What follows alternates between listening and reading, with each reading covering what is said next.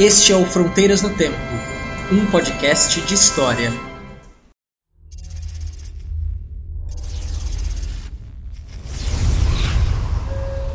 Você está entrando numa das cidades mais seguras do mundo. Bem-vindo ao Rio de Janeiro. Viver sem conhecer o passado é andar no escuro. Eu sei porque eu tô vivo há quase 600 anos. Eu vi muita coisa. Posso contar.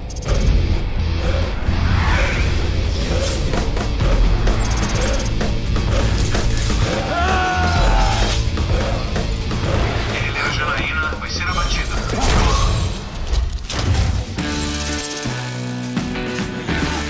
Por um sorriso dela, sou capaz de enfrentar um exército inteiro. Onde ele for, mesmo daqui a mil luas, Janaina vai estar sempre com ele. Tenho medo que o que eu sinto por você possa te fazer mal. Ninguém pode adivinhar o futuro. É do passado que eu tenho medo. Janaína! Janaína! Nós somos o movimento revolucionário da ação democrática.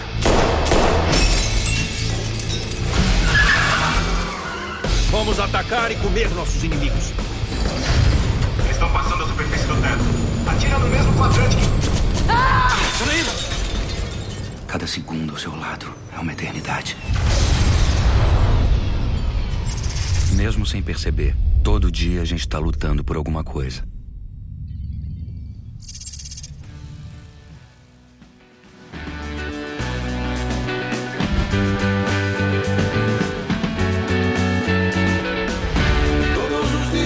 Olá, aqui quem fala é o CA.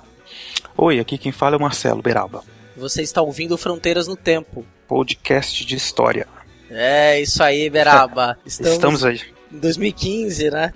Sim, 2015, ano novo, a história nova. É, enfim, continuamos, continuamos apaixonados pela história, falando de história pra vocês, nossos ouvintes queridos. Com certeza. Nós estamos agora definitivamente no episódio 5. Agora sim. né? chegamos aí com 2015 como prometido aí no, no último episódio de 2014, o episódio 4.5, Exato. que nós íamos falar do que mesmo, Beraba? No 4.5 ou agora? Agora, pô. Ah, sim, claro.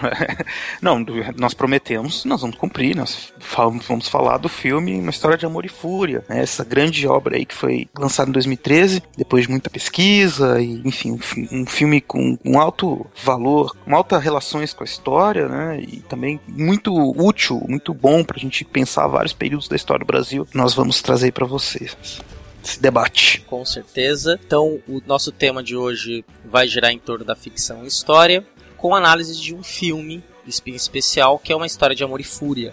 Uhum. E nós, quando nós formos começar a falar do filme, nós vamos avisá-los para que, se você ainda não assistiu, assista a animação, porque nós vamos dar spoiler dele inteiro. no episódio 4.5 nós avisamos, então a gente deu pra vocês alguns dias pra vocês verem o filme, né? E enfim, é, espero que vocês já tenham visto, ele tá bem, é bem fácil de, de achar. É, ele também está disponível para ser vendido em DVD, em Blu-ray. Acho que é um filme que vale a pena também você ter na sua estante.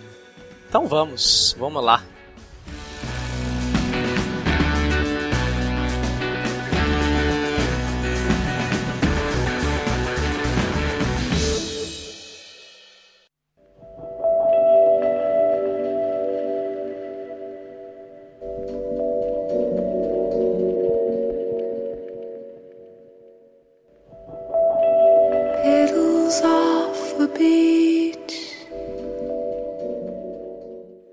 Primeira coisa que a gente tem que pensar aí é essa, essa relação né, entre o cinema e a história. A gente já falou isso um pouco no primeiro episódio, em que a gente falava da guerra, né, dos filmes que tratam de guerra, e, e é muito comum, na verdade, né? Todo mundo que, é, que estudou, que fez ensino básico nos últimos 30 anos, por assim dizer, em algum momento assistiu algum filme na aula de história. Né, cara? Sim, sim.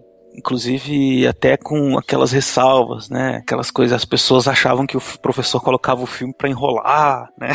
É, não quer dar aula, foi passar aula, filme, né? Esse professor só passa filme, como se fosse uma coisa ruim, né, cara? Sim. Quer dizer, é, uma- é um recurso pedagógico importantíssimo, claro. E é uma fonte, como qualquer outra, tem que ser pensada criticamente, que pensada quando foi feito, para que foi feito, o tipo de discurso histórico que está presente ali, O objetivo. objetivo, né? Essas coisas todas têm que ser levadas em conta. Como Não adianta. história foi contada, né? como É, as porque- escolhas feitas Exato. pelo, pelo, pelo diretor, Escolha, pelos é. roteiristas.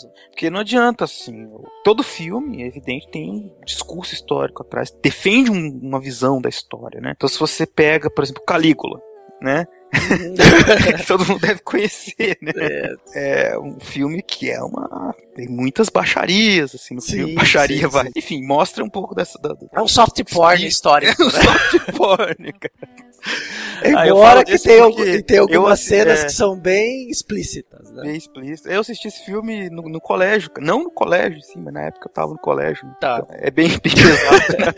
eu, preciso- É. eu tô, tô- claro, eu tô brincando aqui. Um exemplo. Eu, eu conheço, um exemplo, eu, um exemplo. eu conheço a história de uma professora e aí que foi usar com a má intenção e ela queria foi ah vou, vou passar um filme Sobre Roma, né? sobre Roma é e, e ela não tinha assistido ao filme Ah, aí colocou Calígula pra molecada assistir nossa, não, sem. e a professora Nós não vamos- e, e ela era evangélica ainda Nossa, cara, que tragédia. Bom, nós não vamos dar spoiler do Calígula aqui, né? Mas Não, enfim, é um é filme que assistam aí, que ah, estejam avisados que é pesado.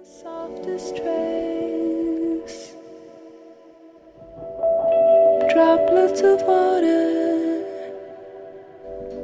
your loving sons and daughters.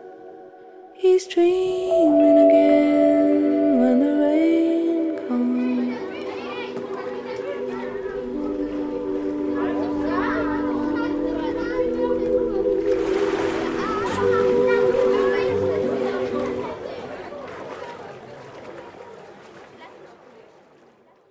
Mas enfim, tem, tem esse discurso histórico ali do- em todos os filmes, né? Pra falar de Roma tem o Gladiador e muitos Sim, outros. Ben-Hur e tudo mais. Enfim, muitos filmes. Filmes sobre a Idade Média, filmes sobre...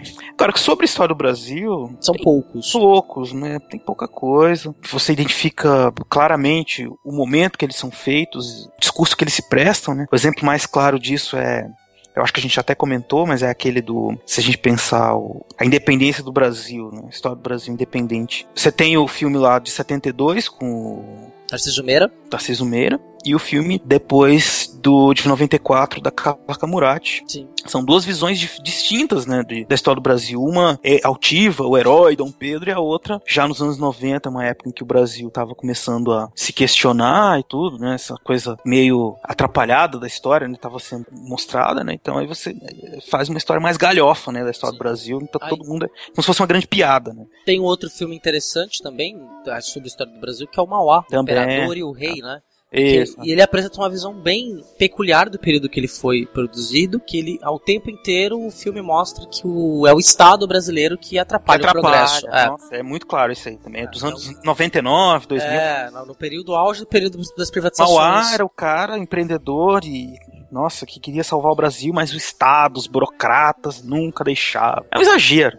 Sim, na verdade, porque é, essa elite teve sempre ali mamando nas tetas do Estado, não tava nem um pouco preocupado se o Estado tava atrapalhando, tava todo mundo adorando, enfim, até como fazem até hoje, né? Basta a gente observar aí os casos de corrupção, que, parece que é uma grande novidade, propina corrupção, mas tá lá desde o Império. Esses grupos de empresários, a iniciativa privada no Brasil sempre teve muito ligado ao Estado e, pensando em, ganhar, em ter lucros com dinheiro público, cara, sempre foi assim. Infelizmente, isso é uma constante. né? E aí, é, eu até sinto falta disso, né?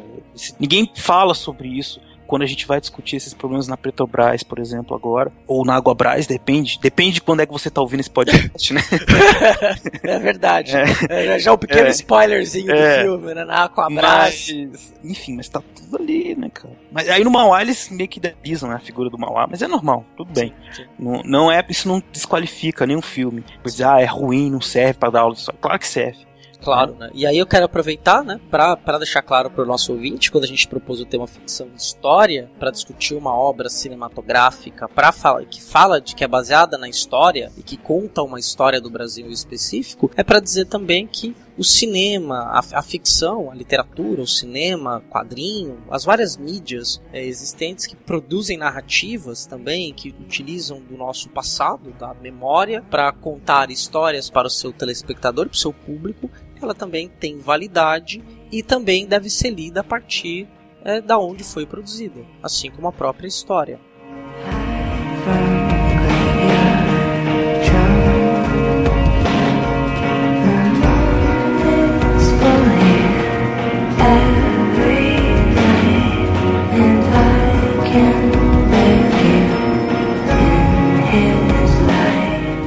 Então não tem segredo. Quem escreve, quem produz um filme, quem, quem fala do passado de alguma forma está construindo uma visão daquele passado. Quando você olha para aquilo, você não pode tomar como verdade. Sim. Ponto.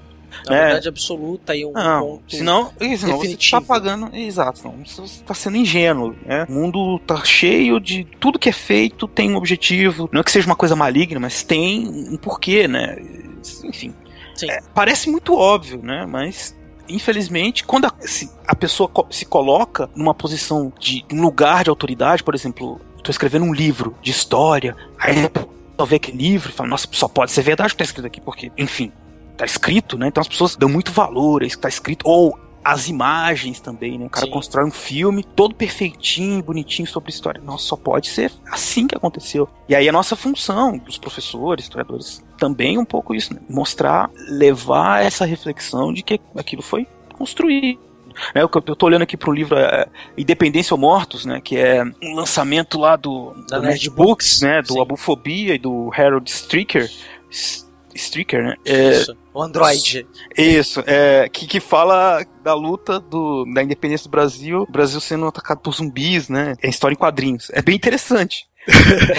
Mas, de novo, é também um discurso histórico e que é evidente. Aqui é bem claro que é, é que é ficção, porque não existem zumbis até onde eu saiba. É. É, e muito menos na independência do Brasil.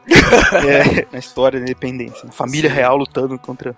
Zumbis, Fugiram de né? Portugal dos zumbis e aqui lutando contra os zumbis e proclamando a independência. Mas tem um personagem interessantíssimo, né? Que é o negro escravo, que é o tigre, né? Ah, sim, é verdade. A referência aí bem interessante ao, a um dos apelidos aí, o vaso, que era o que eles utilizaram para carregar os excrementos Aham. das pessoas, era chamado de tigre. Eram os Aham. tigres e urinóis. Eles eram carregados nas costas dos escravos, e conforme os escravos caminhavam pelas ruas irregulares das cidades, especialmente do Rio de Janeiro, esse excremento, o cocô, respingava nas costas dos escravos, formando listras, como as dos tigres. E aí por isso Isso. esse vaso passou chamado de tigre.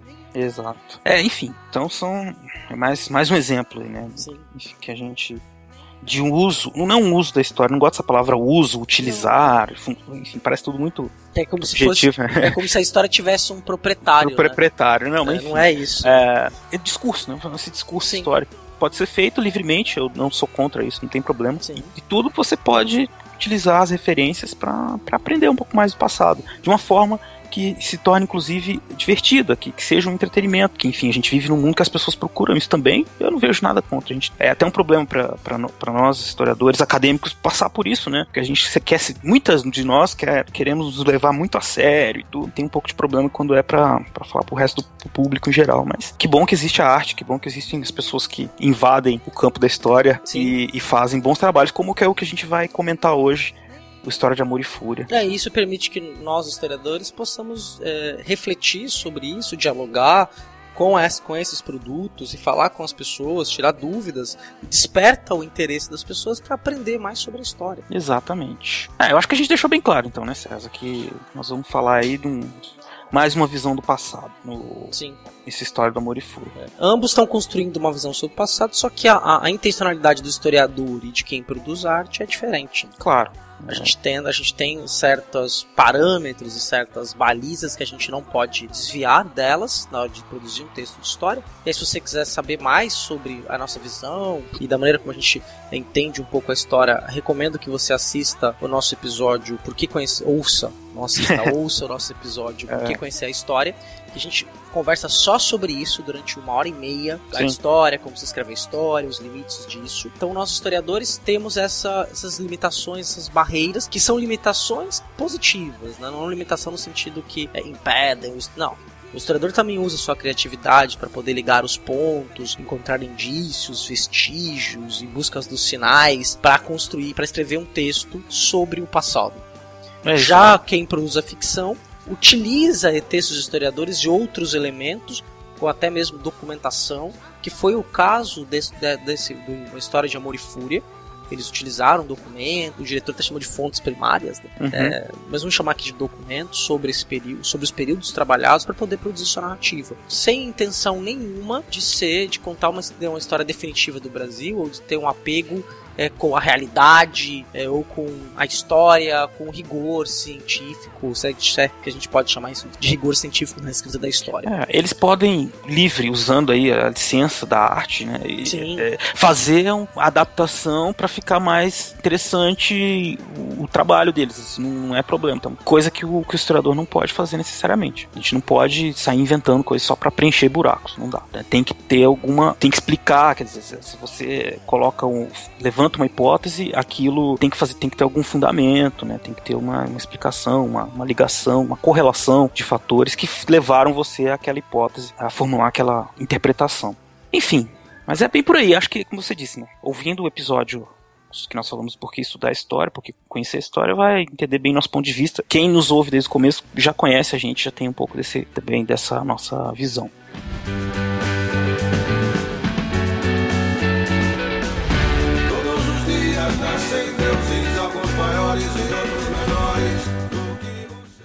Então vamos fazer aqui uma breve apresentação sobre o filme para você saber é, do que se trata, como ele foi produzido tudo isso, mas não se preocupe que os próximos minutos nós não entregaremos nenhum detalhe da história, quer dizer, nós não, daremos nenhum spoiler.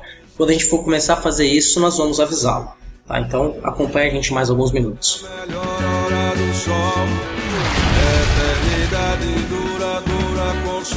Então. Melhor que fique assim. Então agora é hora, né, Beraba, de nós conversarmos sobre uma história de amor e fúria, que foi um filme lançado em 2013, roteirizado, produzido e dirigido pelo Luiz Bolognese, com produção da Buriti e da Guglielmo Filmes. Inclusive, o Buriti Filmes é a mesma produtora é, do, do documentário Lutas.doc.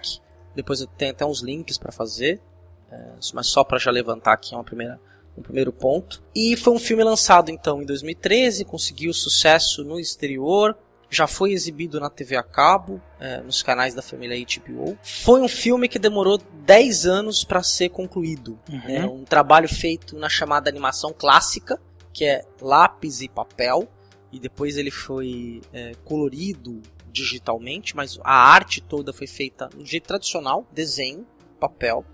É, e- Não, eles, ele- até no eles divulgam no site, né, que foi feito sob inspiração de gibis, né, história em quadrinhos adultos, né, do, do, do- Frank Miller, é, inspirado, né, pelo Frank Miller, pelos animações como o Heavy Metal, né, de 81. Sim, sim, que é da revista Heavy Metal, excelente, com muita produção independente de quadrinhos. É, Ela tem essa. Ele, o, o- animação tem, é tudo baseado na, no visual das graphic novels, né?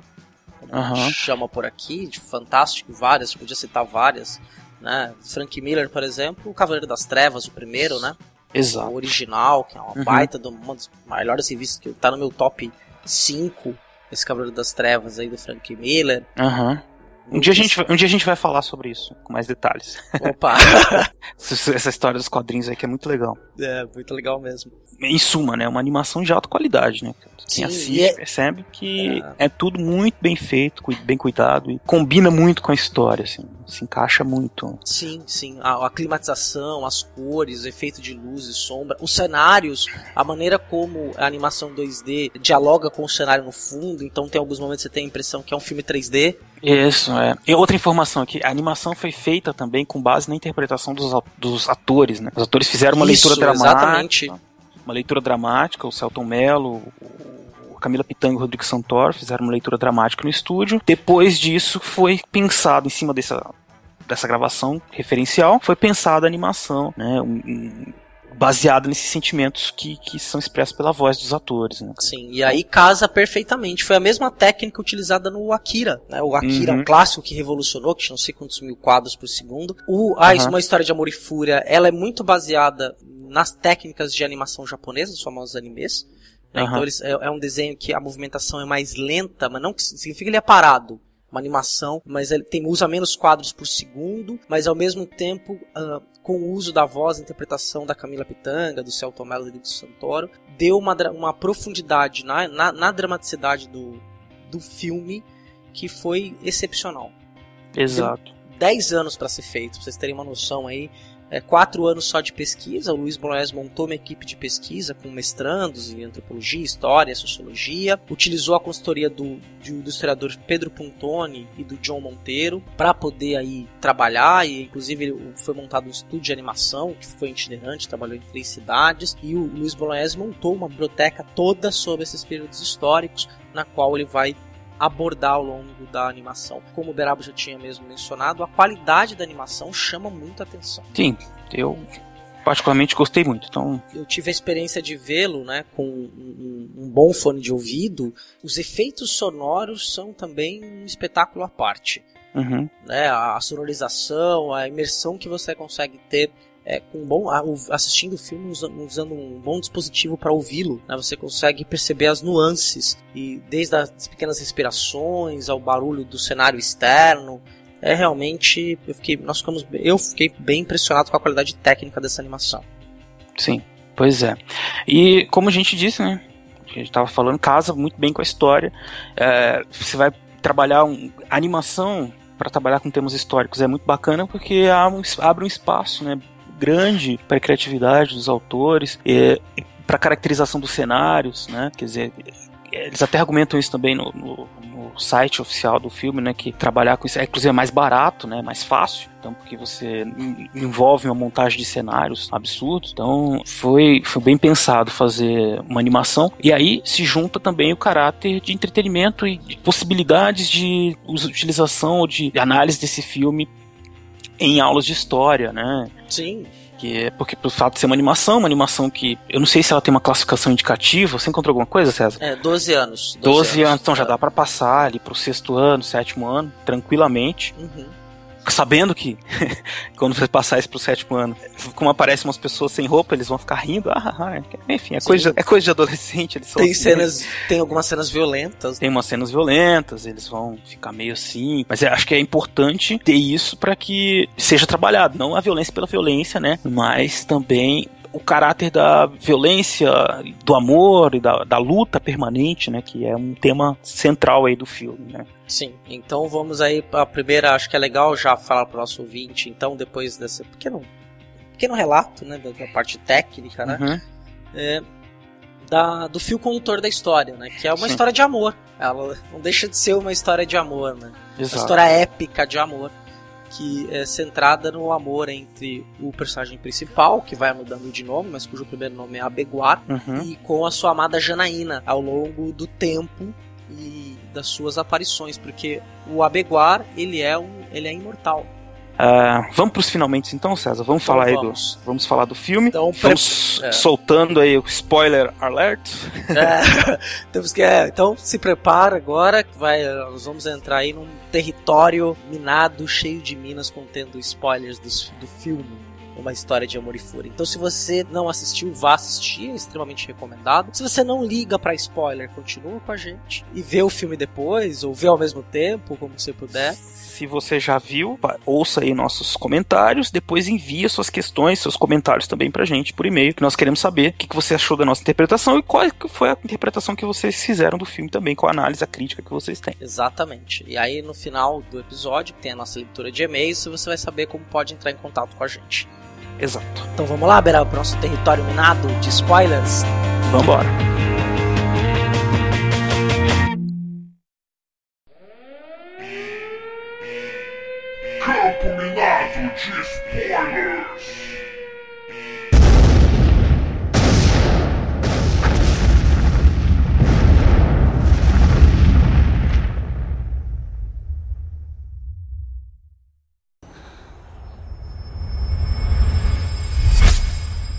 Viver sem conhecer o passado é andar no escuro.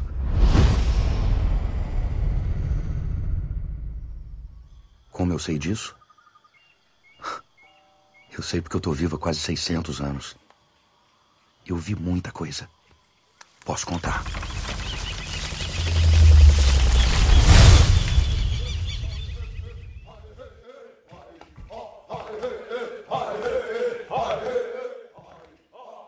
É uma história baseada na mitologia, na, cultura indígena. Né? É, o Abeguar, ele vai é, faz parte da tribo dos Tupinambás, dos Tupinambás né? E, e, aí começam as referências históricas. Né? Eles viviam ali na Baía de Guanabara, os Tupinambás, uma tribo que, uma, uma civilização que, que deu muito trabalho para os portugueses, né? Por de serem muito bravos, né? Então guerreavam muito com, com os portugueses. Fizeram o filme ele começa mostrando um pouco aí dessa da, da convivência do Abeguar com a Janaína, né? E, e, como ele se tornava um adulto, né, um caçador enfrentando uma, um animal feroz. E começa a parte lúdica, não lúdica, mas enfim, mítica do filme, né? Que ele, ele faz um voo, é né, uma cena muito Aí- bonita. E é bem interessante que nessa utilização da, da mitologia é, indígena, né? Não vamos nem chamar de tupiniquim ou simplesmente tupinambá, mas que tem uma origem é, aí nos nossos povos indígenas, né? Uhum. Existe é, o deus Munhã e que concede a Beguar uma habilidade de voo em determinado momento e dá a ele a vida eterna para que ele lute contra uma entidade ou uma força que de- determina de Ayangá. Exato. Que a missão de Abeguar é conduzir o povo para a terra é, de paz.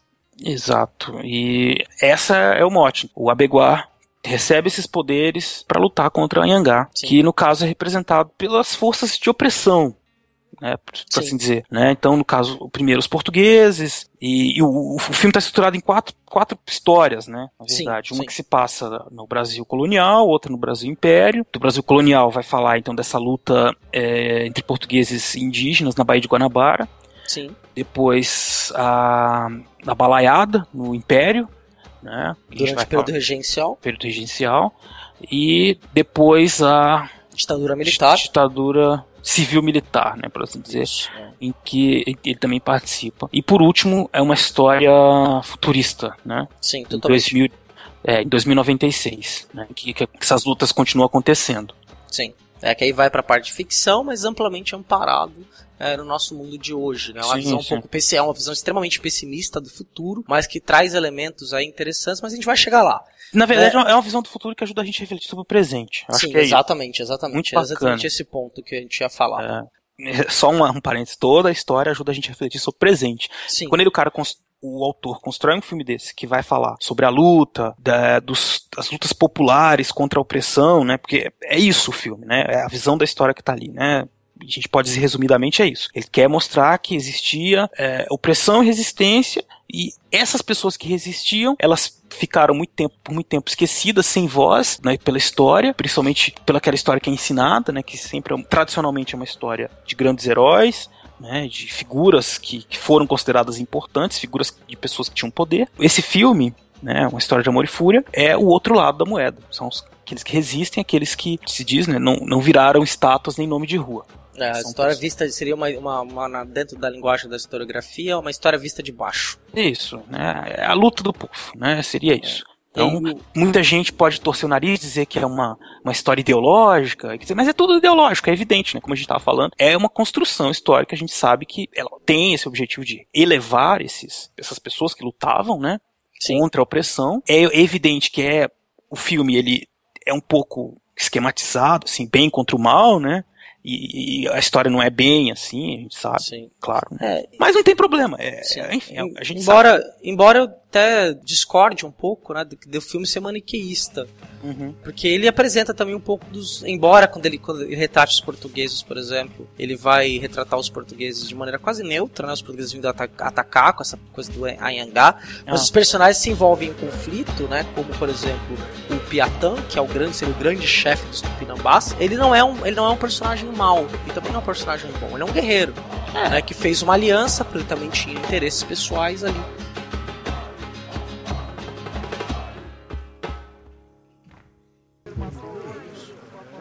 Vocês não podem atacar Bertioga.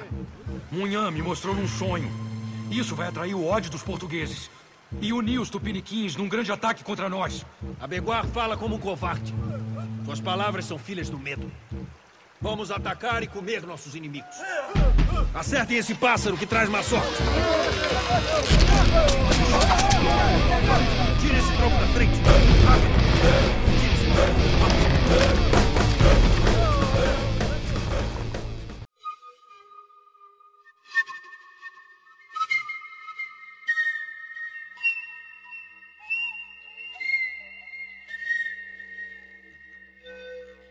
Então, é, só para o nosso ouvinte ter uma noção, né, para a gente é, situar, falar quem foram os Tupinambás. Os Tupinambás eram um agrupamento de, de tribos, de povos indígenas que tinham no Tupi uma língua comum e eram uma sociedade guerreira e que ocupou ali o litoral do Rio de Janeiro até o norte do litoral de São Paulo, onde hoje é o norte do litoral de São Paulo, e parte do litoral da Bahia.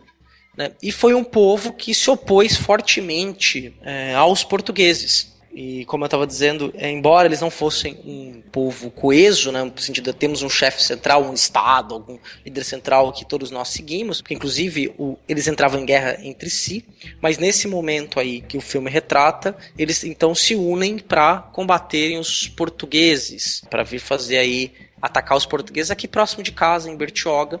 Inclusive existe um relato, vocês podem também achar em formato de filme, do Hans Staden, do alemão. O filme chama Hans Staden, mas que é o nome do personagem histórico real, que escreveu um relato do período que ele foi aprisionado pelos Tupinambás. E nesse relato ele é, tem também os rituais antropofágicos realizados pelos Tupinambás na qual eles comiam a carne dos povos que eram dos guerreiros vencidos e comiam dos mais valorosos. E eu não, sei o que você achou, Beraba. No filme eu achei até um pouco banal a maneira como eles mostram o ritual antropofágico dos Tupinambá, sabe? Parece que eles estão, ah, beleza, vamos aí fazer um churrasquinho de final de semana, entendeu? Eu, eu, eu acho que eles quiseram, quer dizer, colocaram ali o, o componente, mas não, é espaço não tinha muito como, ao meu ver, falar bastante sobre isso. Mas ficou o indício ali que eu acho que pode ser trabalhado por, por quem quiser usar esse filme em sala de aula, quiser pesquisar mais depois, né? Enfim, ficou assim, simples, né? Acho que a ideia era mostrar que era bem corriqueiro, que é uma coisa assim, assim, nós matamos, agora vamos comer aqui, pronto. Mas é com certeza é um significado muito maior do que foi mostrado Sim, ali, né? Aí aparece é, o, no, no filme, inclusive aparece o Piatan, né? Que é o chefe, assim, uhum. pegando um pedaço da coxa, cortando e jogando pras crianças, assim, sabe? É, cara, é. né? nem sempre comia-se a carne, às vezes comia-se as cinzas ali para você poder uhum. ter o, o, os poderes, as habilidades. Era uma forma de respeito ao vencido. É, Só comiam exatamente. os valorosos, eles não comiam qualquer um. Né? Não, não, assim, não era, um, não era, não um era o cardápio, entendeu? Não era, vamos ali, não, vamos ali. Estou com sim, sim. Vamos comer alguém porque a gente quer estar tá com fome. Não, era assim. Então, quer dizer, eles não viviam. Esse, esse, tipo de canibalismo era muito mais ritualístico, é muito mais sagrado uhum. do que necessariamente um, uma, um hábito alimentar cotidiano, né? É. Exatamente. Mas, mas interessante terem sim, colocado. Sim, Acho que é sim. corajoso isso. É, muita gente não conhece e, de novo, chama atenção, né? Ah, estão comendo alguém e tal, parece um churrasquinho. Aí você vai dizer, não, mas como a gente tá falando, não era bem assim e tal, mas não tem problema. Não, não é, meu ver, não, né? nada que estraga, não estraga a narrativa em nada. E a ponte que é feita com o filme é que na, na fala em off, né, na, na narração do Celton Mello, é, na pele de Abeguar, ele vai ele fala que o pajé tinha avisado que não era bom comer a carne dos portugueses, porque os portugueses estavam é, embrenhados no espírito de Ayangá e isso traria ruína ao povo. Não daria força, é. não alimentaria os espíritos. E aí, é, nessa transição, é interessante que é uma fala rápida que tenta, de certa forma, explicar né, essa passagem aí do, do Piatan, que é dublado pelo Rodrigo Santoro, que aparece dubla outros personagens ao longo do filme também sua participação uhum. especial, mas que é uma que é bem interessante aí.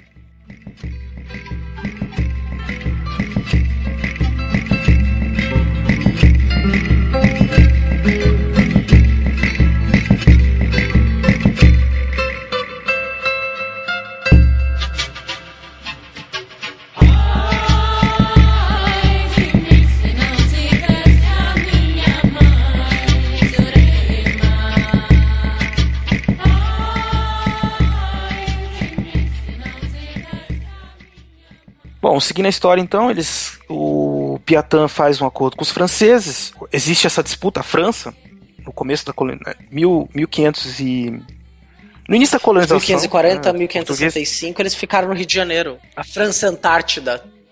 Exato, havia essa discussão internacional, né, sobre, quer dizer, o Tratado de Tordesilhas dividiu o mundo em dois, né, mas os franceses, evidente, não ficaram satisfeitos, né, os franceses e os ingleses, porque eles ficaram com nada, né, e não fazia muito sentido isso. Ah, Os franceses, então, fizeram uma série de incursões no litoral brasileiro, né, e se estabeleceram na Baía de Guanabara, por aí ficaram um bom tempo ali fazendo comércio do pau-brasil. Sim. E o filme, o filme mostra essa situação, mostra então o acordo que os tupinambás fizeram com os, com os franceses, a, a forma como o Abeguar fica receoso, né? Porque ele diz que são pessoas que não são diferentes dos portugueses, né? E, e aí talvez a gente possa, aí a gente que a gente pode pensar um pouco aí que, que ele tenta sair, fugir um pouco desse da questão do bem contra o mal, porque mostra que os que os tupinambás tinham seus Uhum. interesses, os franceses também, quer dizer, não, nós não estamos aqui os, os índios coitados lu- lutando contra o povo branco, não, eles iam lutar com outros índios, porque eles eram um povo guerreiro, já faziam Uhum. isso, né? Tinham essa guerra ritual e tinham os interesses próprios ali com os franceses de fazer aquele comércio e, e receber os presentes, né? Até uma hora o Abeguar fala, tá todo mundo tá interessado só nos presentes dos franceses, né? Quer dizer, a ambição, é o índio não é o, o nativo, não é aquele ingênuo, ah, bom selvagem. tudo mais, bom selvagem, não, ele tá interessado em presentes, em poder, né? O Kiatan, ele é o, o chefe, não quer ser questionado e quer usar essa guerra para aumentar o seu poder. Sim, sim, claro. Em frente às outras tribos tupinambás e tupiniquins que estavam ali É, próximos e a aí ele. tu tá falando de seres humanos, né? Sem normalmente idealizar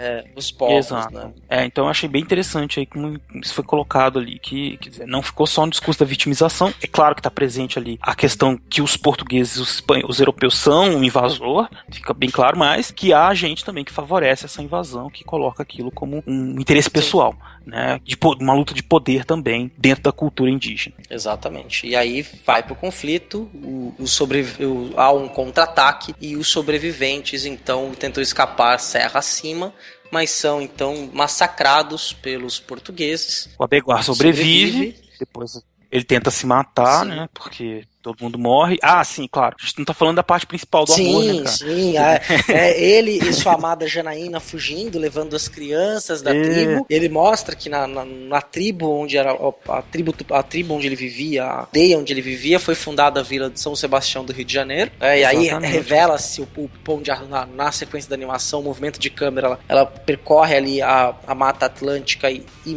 revela o pão de açúcar né, ainda sem o Cristo Redentor. O Pão de Açúcar aparece em outros momentos também, é, marcando como cenário, e quase como um personagem local ali da cidade, marcando o Rio de Janeiro como um, dos, como um local central das ações, na questão da balaiada, mas depois as ações voltam-se é, ao Rio de Janeiro. Aham. E nessa transição, então, Abeguar acaba, Janaína acaba sendo morta pelos portugueses e quando o Abeguar desiste pela primeira vez. E aí tem um ponto interessante, que porque o, o, pajé tinha dito para o Abeguar que o deus Munhã só permitiria que ele voasse novamente na forma humana, como ele descobrisse a verdadeira forma de lutar contra a Yangá. Exato. Que aí também é uma, uma, uma situação que vai se repetir no filme, né? Quer dizer, ele tem que entender de novo como Sim, lutar, sim. né? Pra poder voltar a voar como na e aí humana. ele desiste porque ele tá muito triste. E a, e a fala é muito bonita do Celton Mello, né? Que ele fala que é da, da lembrança que ele tem nos 600 anos de vida, ver o corpo de Janaína ensanguentado e lá caído foi a lembrança que, mais dolorida que ele carrega nesses 600 anos. É bem bonita assim, essa passagem. É. Ele se joga num, num morro É lá do alto do Pão de Açúcar, inclusive. e vira e vira um, um pássaro. E aí tem a transição, esse pássaro voa por quase 200 anos, Sim. né? Pro norte, mora numa floresta do norte e, e renasce depois quando ele, ele volta, o encanto se quebra quando ele encontra a Janaína de novo, né? Então por isso que, que o amor é uma parte importante do ele filme decide também. voltar a viver entre os homens. Ele, né? ele, ele, ele, ele, se, ele se mata por causa da Janaína e quando ele encontra a Janaína de novo, né? No corpo de outra mulher, ele o encanto se quebra, ele volta a ser humano. Volta a ser humano na década de 1830 Sim. no Maranhão. Exatamente. E aí nós vamos para o segundo episódio, vamos chamar assim, do, do filme. né? A nação tupinambá foi dizimada. Desapareceu completamente da face da terra. Eu desisti de tudo. Pela primeira vez.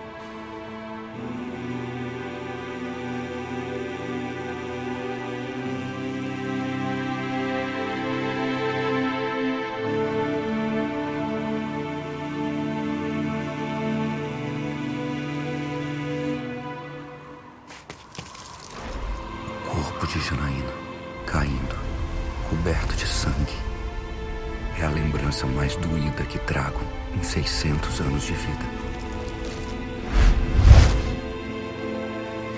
Que vai retratar então um período da história do Brasil, período em que o Estado brasileiro, que o Brasil está se construindo, na Sim. verdade, né? Então, 1839, 1840, 1841, que é quando aconteceu essa, que aconteceu a revolta, né, da a balaiada, Sim. né, que é que é a referência que é feita nessa parte do filme. Ela tem um, um, fundo político que não aparece no filme, é evidente que não dá tempo, né? Eles falam muito mais da, da, da insatisfação das classes populares frente à opressão, questão socioeconômica também, mas no geral, o contexto do Brasil Império, né, é uma luta constante entre as elites Sim. locais, né, pelo, pelo poder, porque é está se construindo de fato ali uma dinâmica política entre os grupos, né? Então você pelo poder, então você tinha grupos é, liberais, conservadores, né? Que não necessariamente não existia entre eles nenhum grupo que defendesse, por exemplo, participação popular ou, ou o povo em Sim. si, né? É, esses grupos que estavam na elite política, eles eram todos basicamente da mesma classe, com algumas exceções, com alguns grupos que a gente poderia dizer que é uma classe média,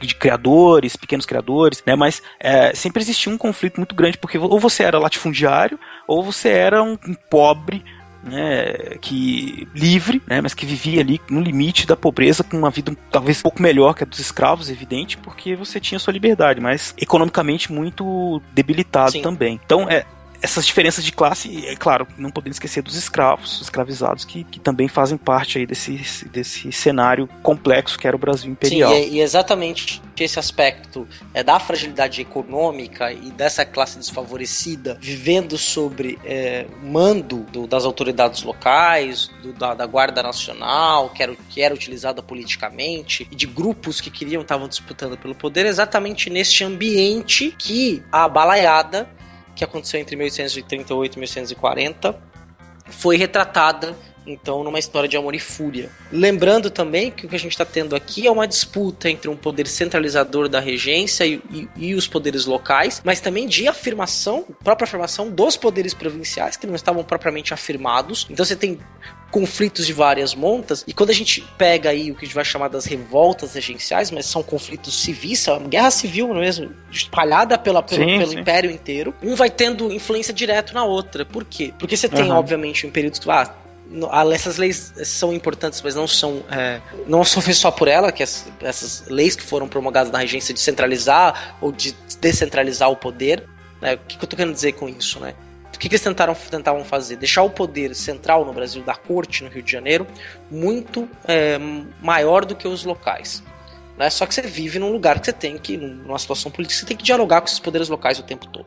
Então a gente está falando de centralização, de centralização política, mas quando fala de centralização, é a possibilidade do poder central escolher nas localidades também quem vai estar no poder. Isso gera conflitos locais, obviamente. Pensar o seguinte, César, até para esclarecer o ouvinte, né? Hoje em dia o Brasil está estabelecido né, com seus problemas todos, e a gente já sabe que é super complexo, de norte a sul existem diferentes realidades Sim. políticas, né, com algumas tradições já que se estabeleceram, infelizmente, umas relações políticas que, que são pouco participativas, infelizmente, até hoje, né, mas o que acontece é que quando o Brasil foi, se tornou independente, em 1822, não existia Brasil, estava né? sendo construído, e aí é óbvio que vai gerar um conflito. Então a gente ficou até o, o 1841, basicamente, num processo constante de renegociação entre essas elites das regiões locais, que a gente chama de elites locais, e o poder centralizado. É só no final da década de 40 mesmo que você vai ter ali, Sim. quer dizer, um projeto ou um grupo político mais conservador que acaba, de certa forma, fundamentando as bases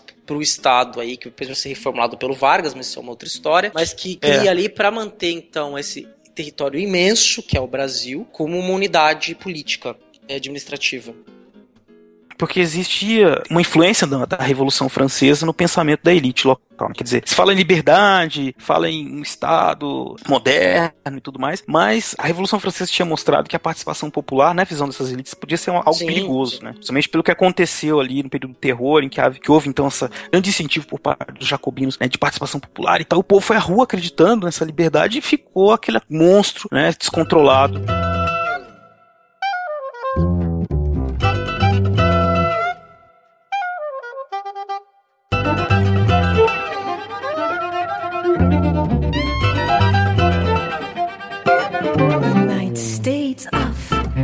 United States of United States of Piauí. United States of. Então, que há um projeto de Brasil, é um quando se pensa na, independência tudo, é uma independência que, que seja feita em paz. Então, como houve ah, na Revolução Francesa esse grande mobilização de massas, a, a elite que existia aqui no Brasil, que era portuguesa, que estava para se tornar brasileira, queria de toda forma que a independência ocorresse sem grandes sobressaltos, né, sem uma revolução, sem porque se você chama o povo à luta, fala, vamos lutar pela independência e tudo mais, você tem que dar alguma coisa em troca, Sim. né?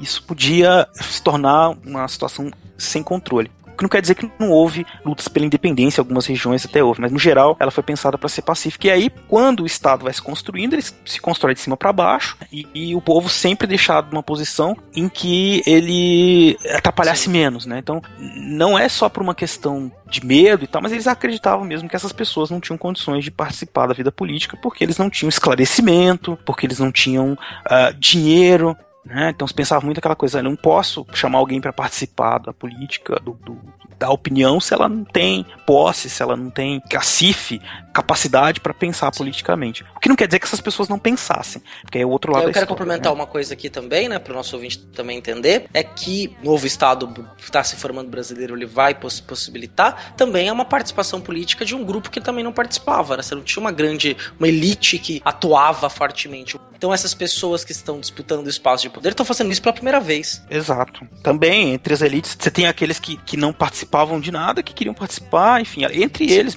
a discussão é geral, né? O povo, o povo, que não digo povo, né? muito genérico, mas a maior parte da população estava fora, porque entre as elites existia ainda muitos, muitos grupos locais que queriam mais e queriam estar tá dentro do Estado, né? Porque no Brasil é uma tradição Exato. de apropriação do Estado muito grande, né? Pra, inclusive até no comecinho da fala, tá para falar, ah, vocês acham que o negócio da Petrobras é coisa nova? Não, quer dizer, você tem uma ideia de, de gente ligada ao Estado, de conseguir cargos burocráticos para ter prestígio, para conseguir espaços de poder, de influência. O único trabalho considerado decente, por assim dizer, para muitas camadas da elite é o trabalho para o Estado. Né? Se você ser um funcionário do Estado, você tinha status. Né? Outros tipos de trabalho era para escravo. Né? Ninguém fazia trabalhos manuais, enfim, essas outras coisas não eram valorizadas. A nossa briga com o governo trouxe gente de todo canto. Carinana, Raio, Sete Estrelas, Raimundo Gomes. Os vaqueiros mais valentes do Maranhão vieram brigar com a gente. Tava todo mundo cansado de ver o governo só puxando a sardinha pro lado dos fazendeiros. Carinana, quantos cavalos você tem? 200. Você acha que consegue mais? Consigo. E você, Raio? Consegue uns animais? Uns 50. Opa! Opa! Devemos a honra da presença de Dom Cosme. Obrigado nessa sobalaiada. Tem cinco mil negros espalhados na mata aqui em volta. Tamo pronto pra luta. Então chegou a hora. Tem certeza, Balai? Caxias tá aqui é só polícia. Azada polícia. O caldo entornou, Raimundo. Essa gente toda cansou de ser espizinhada pelo governo. Chegou a hora da gente tomar Caxias.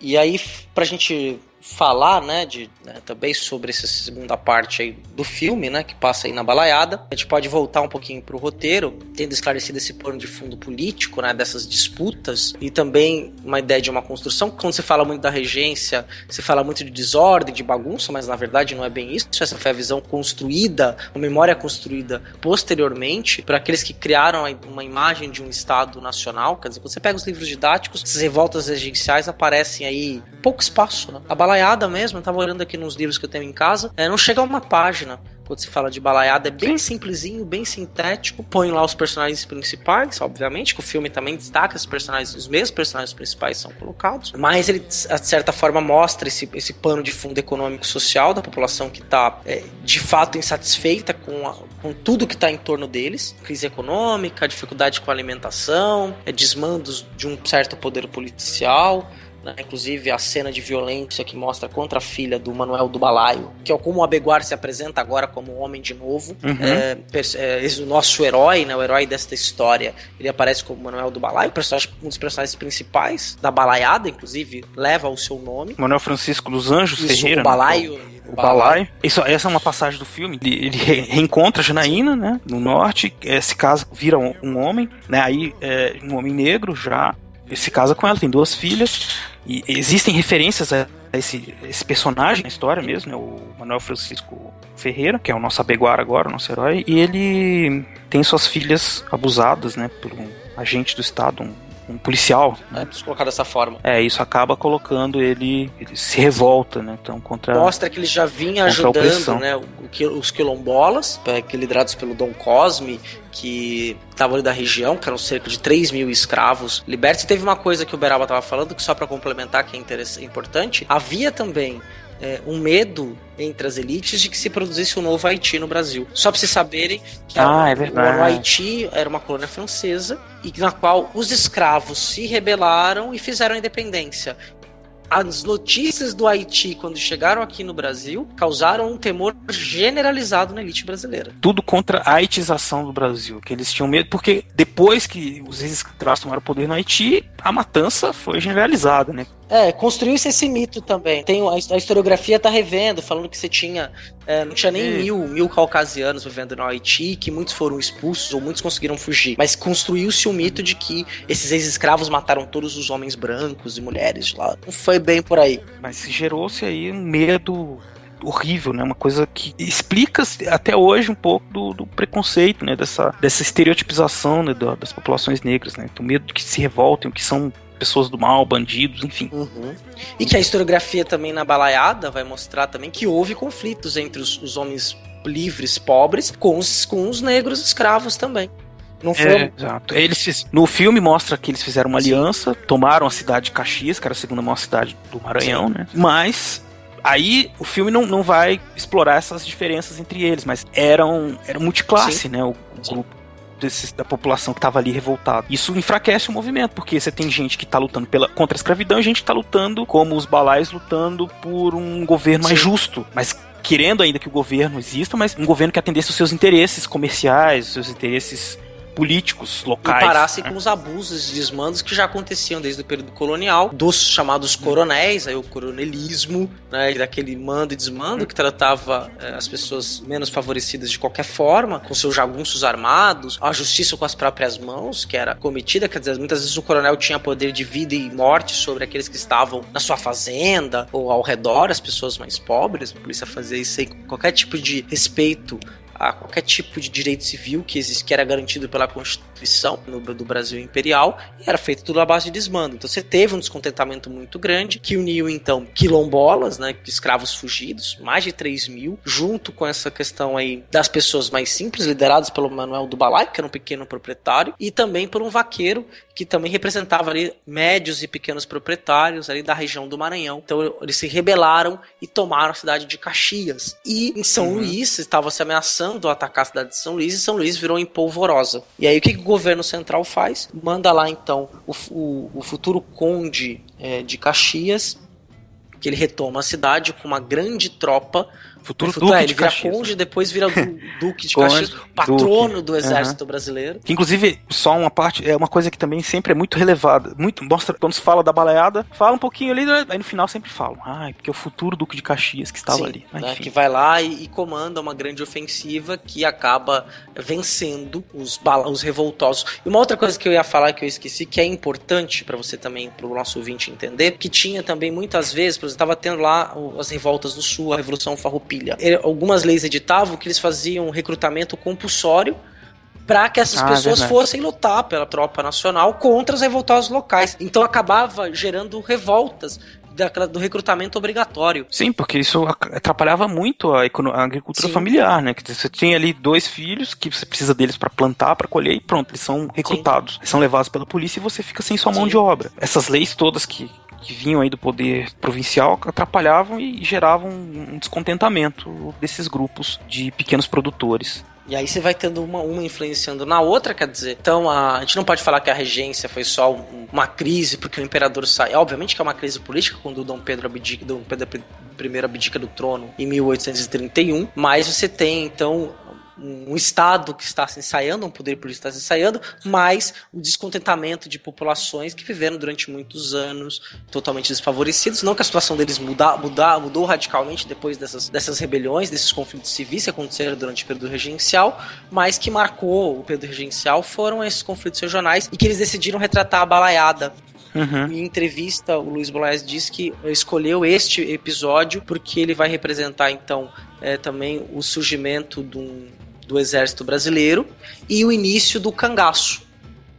Uhum. Porque o sobrevivente do, do balaio, inclusive, é retratado no filme, porque o Manuel do Balaio é, de Francisco de Anjos Ferreira, o personagem histórico mesmo, ele é morto na, na ofensiva das tropas do, do Conde de Caxias, do futuro Duque de Caxias. O Abegor vira É, pássaro ele vira de novo, pássaro né? de novo, Inclusive. né? E a Janaína, então, surda, é, re, é reescravizada e acaba morrendo. Ela, as filhas morrem doentes pela, pela escravidão. Ele diz, né? Tá, fala na narração, é que é, é pessoas que nascem livres, não, Não se adaptam à escravidão. escravidão. É uma coisa assim. É, e acabam ali, morrem de, de banzo e de votação de resistência, elas acabam morrendo, acho que se eu não me engano, de, de Uhum. febre amarela ou de Febre malária, amarela, né? uhum. E o Abeguar, Uhum. então, sai voando, né? Então, agora, como antigo Abeguar, Manuel do Balaio, né? mas o Abeguar é um nome mais simbólico, né? Uhum. Acaba voando e os sobreviventes, os seus aliados, então começam a vagar pelo sertão, é, iniciando o, chamar, o famoso movimento do cangaço, que merece até um episódio à parte, né, Beraldo? Sim, porque ele começa com essa ideia do, desse herói, né? O cangaço, aquele cara que vai lutar contra a opressão e tal, mas no século XX ele tem outras características que estão sendo Sim, revistas sim. pela historiografia. Você não é assim, não é aquela coisa dos os heróis, o Robin Hood, né? O bandido social Sim. que é falado assim, para aquele cara que rouba dos, que ataca os ricos em favor dos pobres. Não, o cangaceiro não é bem, bem isso, né? E, Mas e enfim, é uma tese que o filme carrega, inclusive essa, essa ideia do cangaço faz uma ligação pro terceira parte, que o filme carrega de que você tem um novo cangaço nas periferias das grandes cidades, que é uma tese, inclusive, que o Luiz Uhum. Bolognese, Bolognese coloca uma interpretação da história, até de certa forma que é valorizar essa questão da luta, né? Essa luta contra, Uhum. contra essa contra a Yangá, contra essa opressão. Isso. É, ele quer, ele quer dizer muitas vezes que aqueles que lutam pela liberdade tal são vistos como criminosos pelo Estado, pela força opressora, né? São, são excluídos, são, enfim, são pessoas que querem lutar pela sua liberdade, mas que são mal interpretados. E ele quer mostrar isso, né? Que, que eles têm, enfim, seu papel na história também. Um sorriso pintado a noite inteira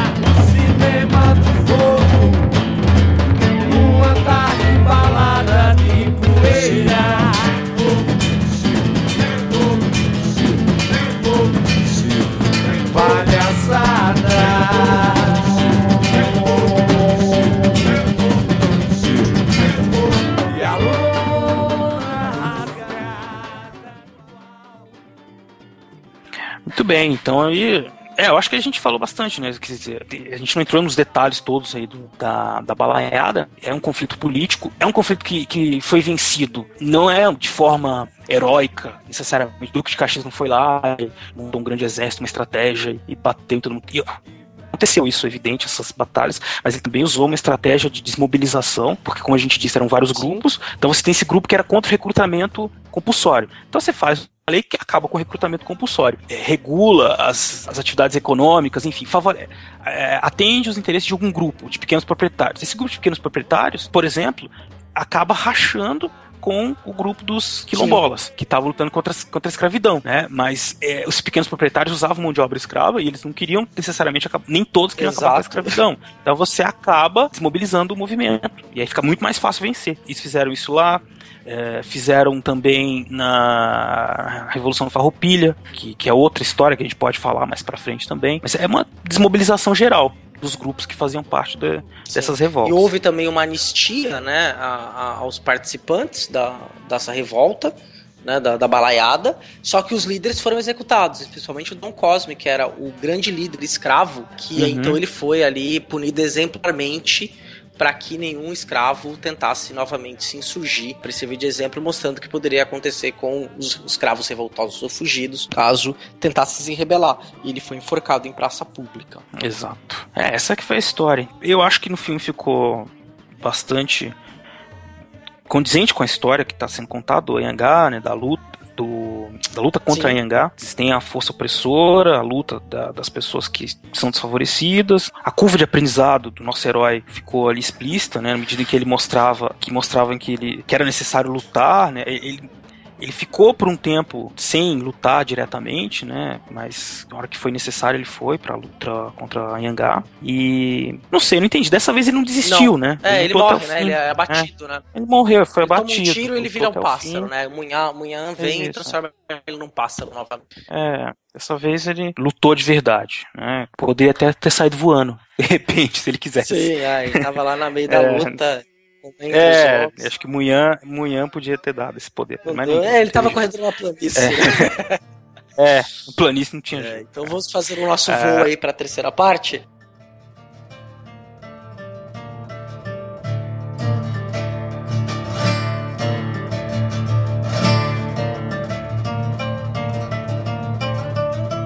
As nuvens surgiam densas por todo lado da serra, como montanhas suspensas, com fímbrias da cor da terra. A terrível saraivada caía tão arrojada, parecia um desespero. O zigue-zague em seu jogo fingiam cobras de fogo.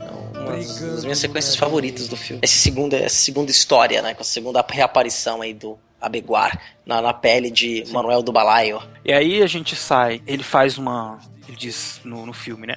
Que um dos líderes do movimento que acabou com a baleada foi o Duque de Caxias, patrono do Exército Sim. Brasileiro. E a gente pula para o período da ditadura civil-militar no Brasil, né? E aí de novo você tem o Exército é, tomando o É, as poder, Forças né? Armadas, de né? novo não, mas Forças Armadas no poder, que é uma história que começa lá no século XIX. Né? Os militares, eles depois da Guerra do Paraguai, eles começam a se organizar no Brasil, a, a buscar um respeito, uma, uma participação política maior. E a partir da Guerra do Paraguai até o fim da ditadura militar, eles vão ser protagonistas da história política do Brasil, de alguma forma ou de outra. Então, você vai ver isso na proclamação da República, depois na década de 20, com a própria crítica ao sistema político que existia na República, né, a chamada República Velha. Ah, depois na ditadura no governo Vargas, no primeiro, na ditadura do Vargas, o fim da ditadura do Vargas, nos anos 50, nos anos 60, enfim, é um movimento dos, dos grupos militares, que não são homogêneos, é evidente, né? Você tinha militares de várias tendências, mas o exército em si, o grupo os- dos militares no Brasil, tá com um protagonista político eh, desde Sim. então,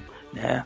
É. E eu acho que o auge foi aí no período da ditadura. A ditadura civil militar, né? Como o Beraba bem ressaltou, e é assim tem que ser chamada, né? Porque você não teve só os militares, que os, os membros das Forças Armadas que estavam no, no poder, mas também membros do elite que apoiou né, essa ditadura militar durante toda a sua existência. Não só apoiou, como auferiu lucros Sim, com isso. beneficiou né? fortemente. Dizer, Você beneficiou. Então você tem. Eu até recomendo que vocês assistam o Cidadão Boisler, que é um documentário que fala de um desses empresários que apoiou a ditadura, que conseguiu, que era o dono da Ultragás, Hum. se não me engano. Então ele conseguiu vários contratos com o Estado, a empresa dele cresceu. Tá aí a Globo Sim. também, como um exemplo, né? Que cresceu muito durante a ditadura, né? Por apoiar. Então você apoia o Estado, é aquela velha coisa que eu disse pra vocês, que não é uma, uma situação nova agora, a Petrobras e tal. Não, os empresários, grupos ligados ao Estado, eles sempre fazem ali suas seus conchavos, um tentando, Sim. todos tentando tirar lucros do Não Estado é à toa brasileiro. que as grandes empreiteiras ou outros grandes grupos econômicos, na última eleição, financiaram a campanha dos principais candidatos. Do Aécio, É, da Marina não e de- da Dilma.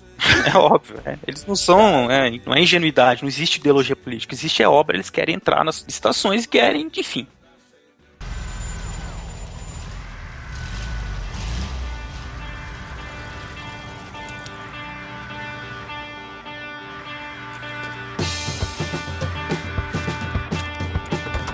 Agora!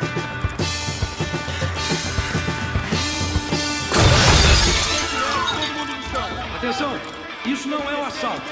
É uma retomada revolucionária. Estamos pegando de volta o dinheiro que os bancos tomaram do povo. Nossa luta é contra os banqueiros e militares que torturam nosso povo de fome. Chega de conversa. Nós somos do movimento revolucionário da ação democrática. E lutamos para libertar o país da ditadura.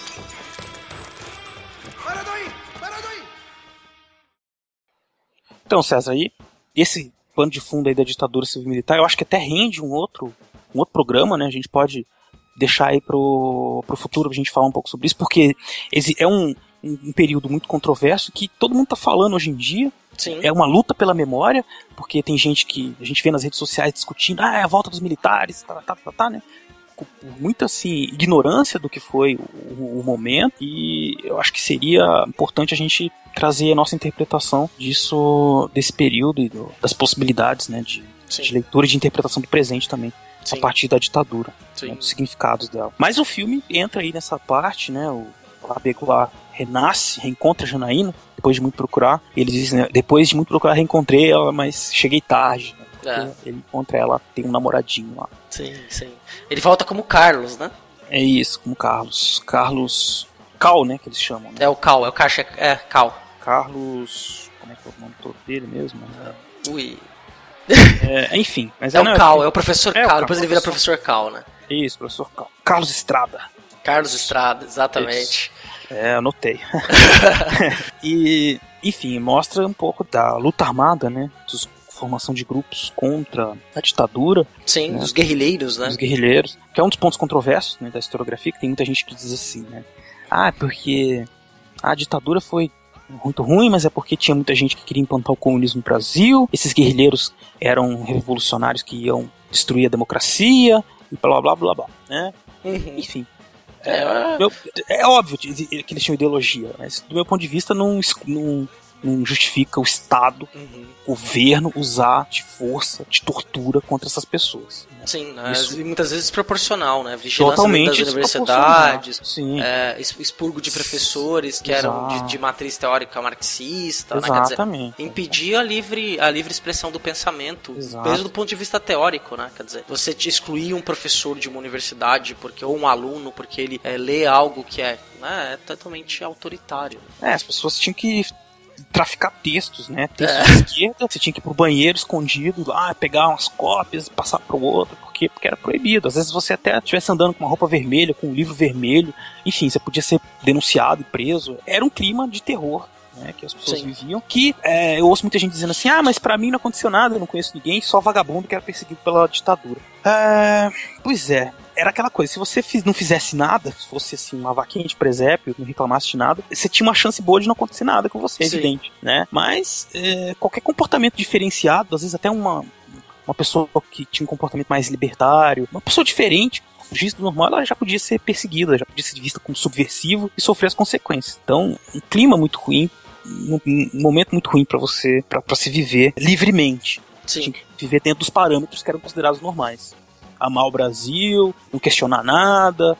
Sim, né? né? Ser, personagem, ser um personagem neutro, né? um personagem é. comum e, e seguir a vida sem. Seguir a vida, assim, sem é. reclamar de nada. Quer dizer, né? Sem, quer dizer, assistir, acreditar em tudo que o governo falava, tudo que passava nos jornais. Né? Então as pessoas diziam, ah, porque nessa época não tinha, não tinha violência, a polícia, todo mundo respeitava todo mundo, blá, blá, blá. é tudo conversa fiada. É, como tipo, se não houvesse corrupção, e se a corrupção não, não ficasse escondida, né? Se não houvesse problemas sociais, como se não houvesse. Enfim, era um mundo muito parecido com o nosso. Claro Sim. que com diferenças culturais algum, variadas, mas problemas também. Só que esses problemas eram maquiados. Porque a maioria das pessoas fingia viver um mundo normal e fingir uma, viver uma normalidade que nunca existiu. Né? Para algumas pessoas era a vida continuou como se nada tivesse mudado mesmo, né? Que são as pessoas é. aí que estavam lá iam sair, levantavam cedo, iam trabalhar e voltavam, que não, não tinha necessariamente participação política. Para um grupo específico político, muito jovens, artistas, você teve aí então de fato uma, uma repressão e aí o filme vai tra tra trazer o Abeguar agora como na pele de Carlos, né? Dentro deste ambiente de jovens que são jovens que se rebelam e tentam ali fazer uma parte do caminho da resistência da luta com as chamadas apropriações, assaltos a bancos para financiar a própria movimento revolucionário, que também é um pouco romantizado, né? Mas isso é uma discussão para um outro momento. O, o personagem principal, o nosso herói, então, está na pele deste revolucionário e sua amada, então, tem um outro um outro amor.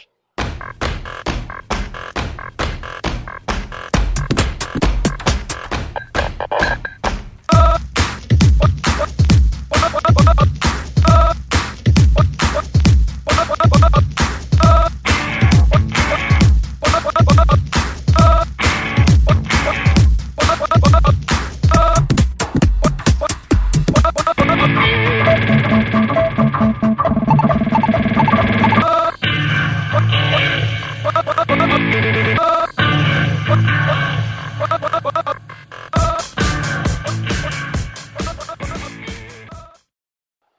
Na, no roteiro, então eles vão participar de um, uma ação não me lembro bem o que era, César. Eles iam pegar um dinheiro, né? Eles vão pegar uma maleta, é, entregar uma maleta num local específico. E aí, quando eles ele entregar, a missão era entregue a maleta, o Carlos foi. é, A Janaína era a motorista. É, ele, o Carlos tinha que entregar então essa maleta e ao invés deles irem embora rapidamente, então num clima de romance, era sempre uma paixão instantânea quando Janaína reencontrava, né? Que quando ela ainda era na pele de, de indígenas, ela falava, fala para ele, né? É, mesmo daqui a mil luas eu vou estar ao teu lado, né? Uma Uhum. promessa de amor romântico ali, né? Que era feita é, antes do grande ataque dos portugueses aos tupinambás e ela cumpre a promessa, então na nova pele e tem traços, a animação é interessante que é, obviamente que eles são, é, ela é retratada como uma mulher diferente, mas os traços da animação são parecidos. Você consegue reconhecer algumas semelhanças ao longo do tempo, assim como os olhos de Abeguar, né, que eles não Uhum. necessariamente mudam, o olhar dele é o mesmo olhar ao longo em personagens em peles diferentes Uhum. né? E a gente vai acompanhando a sua trajetória. Então eles vão ao parque, então são presos pela polícia e são levados à tortura. Interessante também que a Janaína não muda. Quer dizer, não, você reconhece, ela, ela renasce sempre. Né? Você, você reconhece ela pelos traços e também observa que ela aprende. Né? Ela, de uma personagem ingênua, em, de certa forma indefesa, já no segundo ato, na balaiada, ela tem uma participação mais ativa, né? Sim. Uma mulher que se preocupada com a família, né? Tem um papel relevante. Que pega em armas também. Pega em armas, mais madura. E nesse terceiro ato, ela é uma das atira... é uma atiradora, né? Uma, Sim. Uma das mentoras ali do grupo, uma, uma figura bastante relevante. Uma mulher moderna. Sim. Né? Uma mulher que, que foge dos parâmetros tradicionais que se esperaria da mulher não é, ela não é só o interesse romântico da Beguar, né? Ela é um Sim. personagem forte, uma mulher relevante para a história. No Sim. quarto ato isso vai aparecer com mais, é, mais destaque ainda. Era um dos itens fundamentais pro verdadeiro aprendizado de Abeguar, né? É, exato. Da, que da- do, do- do ensinamento que o deus Munhan queria passar pra ele pra enfrentar Yangá. É, a gente A história de amor aí, vai, que é muito bonita, que vai conduzindo a história. Mas então, eles, eles foram levados à tortura, né, Beraba?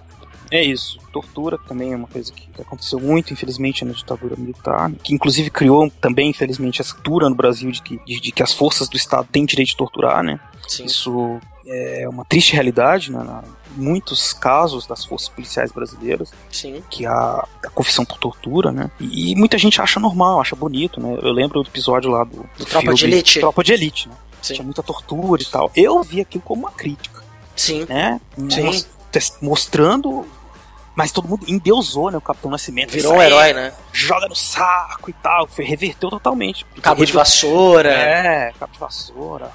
Traz o saco. Aí ficou aquelas coisas, né, todo mundo fazendo piada, mas Uhum. enfim, eu não, não vi que o, o autor queria.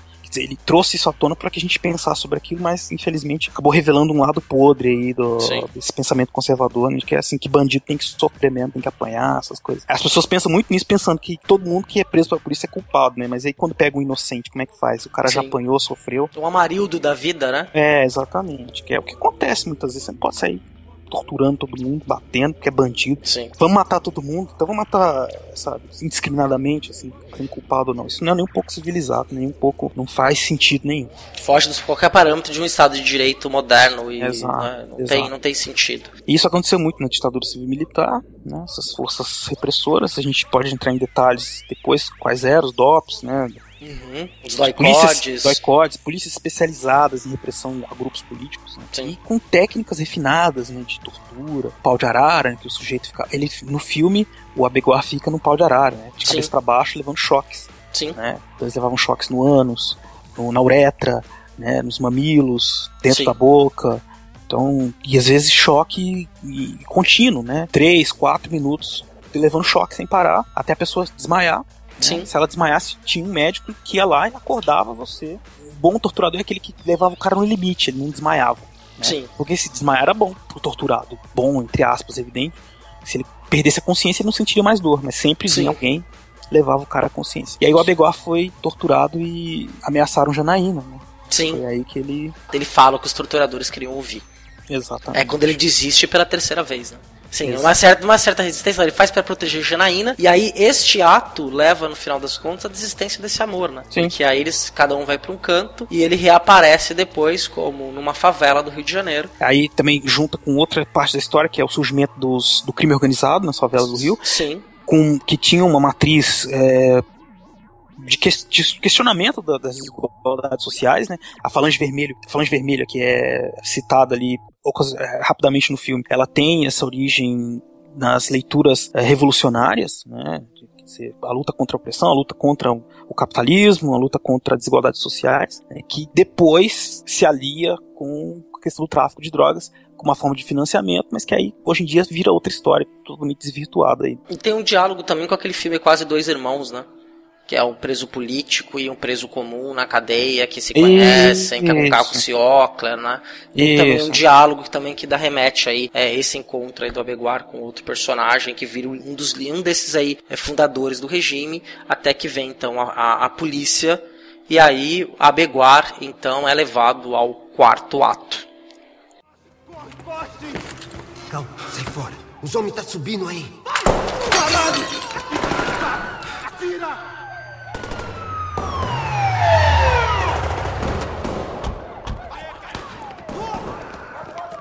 Polícia subiu Ele já dormiu? e acaba de matar líderes da Falange Vermelha. Dois corpos foram identificados.